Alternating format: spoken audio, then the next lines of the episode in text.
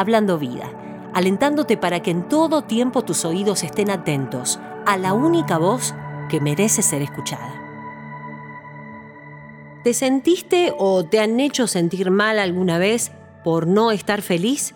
Digo, alguien más además de la narrativa cultural que hoy nos rodea y bombardea con la idea de que necesitamos ser felices, de que te mereces ser feliz y que si algo no te ayuda a hacerlo, bueno, cortalo, alejalo de tu vida. La cultura de la satisfacción, la inmediatez y antiproceso de nuestros tiempos nos puede jugar muy en contra. Hoy más que nunca necesitamos, y esta sí es una necesidad real, anclar nuestro ser, cuerpo, alma, o sea, emociones, pensamientos, voluntad y espíritu a la palabra de Dios. Tal vez escuchaste lo que dije al principio y te parece una exageración, y es que los mensajes que nos llegan son muy sutiles. Estamos tan acostumbradas a recibirlos que hasta pueden sonar naturales a nuestros oídos. Nadie te dice directamente a la cara, tenés que tener un cuerpazo, pero ni bien perdés unos kilos aparece el, ¡ay, qué flaquita! Nadie te dice, necesitas un título o tal trabajo para ser alguien en la vida. Pero cuando te presentan, dicen primero tu nombre y después tu título o tu profesión. ¿No te pasó? Nadie te dice, tenés que ser feliz a cualquier costo. Pero en general vemos redes sociales llenas de puras victorias, obras terminadas o apariencia de felicidad ausentes de cicatrices o fracasos. Podría seguir, ¿eh? pero creo que ya me expliqué. Espero que no me malentiendan.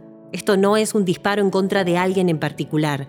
Yo me he encontrado diciendo o haciendo algunas de estas cosas y el que esté libre de esto, que tire la primera piedra. Tampoco quiero que nos pongamos en modo víctima porque en ninguna parte de la Biblia Dios nos llama de esa manera. Todo por lo contrario.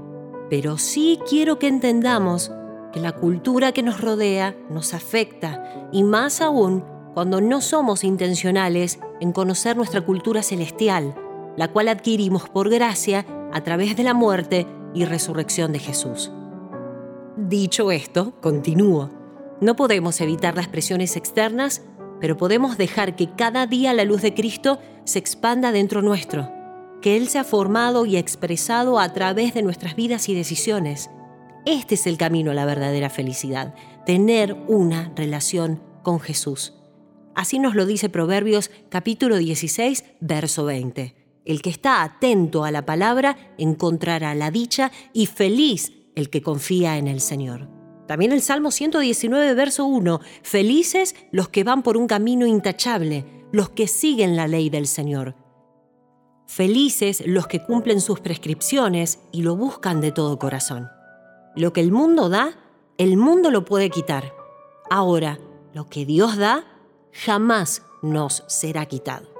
Nuestra felicidad como hijos de Dios no depende de circunstancias que pueden y van a cambiar. Depende del fiel, constante y nunca cambiante amor de Dios por nosotros. En Mateo capítulo 5, Jesús nos dice lo que realmente necesitamos para ser dichosos o felices. Desde ya te aviso que las palabras de Jesús son lo más anticultura actual que vas a encontrar y una advertencia. Nada de lo que dice a continuación se puede hacer sin la ayuda del Espíritu Santo. Y un poco ese es mi punto. Dicho esto, vamos a leer. Dichosos los que tienen espíritu de pobres, porque de ellos es el reino de los cielos. Dichosos los que sufren, porque serán consolados. Dichosos los humildes, porque heredarán la tierra prometida. Dichosos los que tienen hambre y sed de justicia. Ellos serán satisfechos. Dichosos los compasivos, porque Dios tendrá compasión de ellos. Dichosos los de corazón limpio, porque verán a Dios. Dichosos los que trabajan por la paz, porque Dios los llamará hijos suyos. Dichosos los perseguidos por hacer lo que es justo, porque de ellos es el reino de los cielos.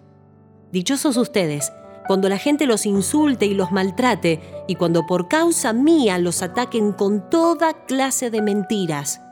Alégrense, estén contentos, porque van a recibir un gran premio en el cielo. Pues así también persiguieron a los profetas que vivieron antes que ustedes. Ah, Estos versículos son para leerlos y releerlos una y otra vez y pedirle al Espíritu Santo que nos revele la verdad, que nos haga caer la ficha, como decimos en mis pagos, que saque los velos que no nos dejan ver con claridad.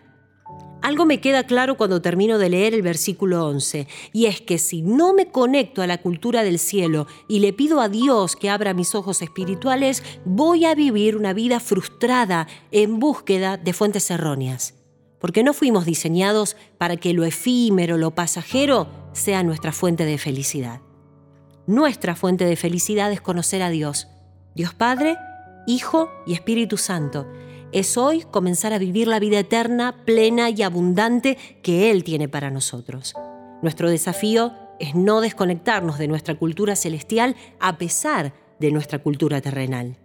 Y si sentís que hasta ahora venís fallando en eso de hacer de Dios tu fuente primera, quiero decirte, no estás solo.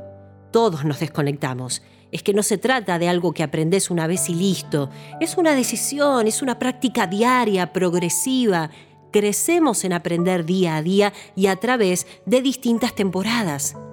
Si fallaste una vez, siempre hay un nuevo día, donde su misericordia se renueva y podés volver a intentarlo de su mano. Tranquila, su gracia es más que suficiente. Y antes de terminar, te invito a hacer esta oración cortita conmigo. Papá, te necesito, no puedo sola. Quiero vivir la vida plena y abundante que tenés para mí abrí mis ojos a la realidad de tu bondad, de tu fidelidad y de ese constante amor que me rodea todo el tiempo. Hablando vida, reconociendo la verdadera fuente de una vida feliz.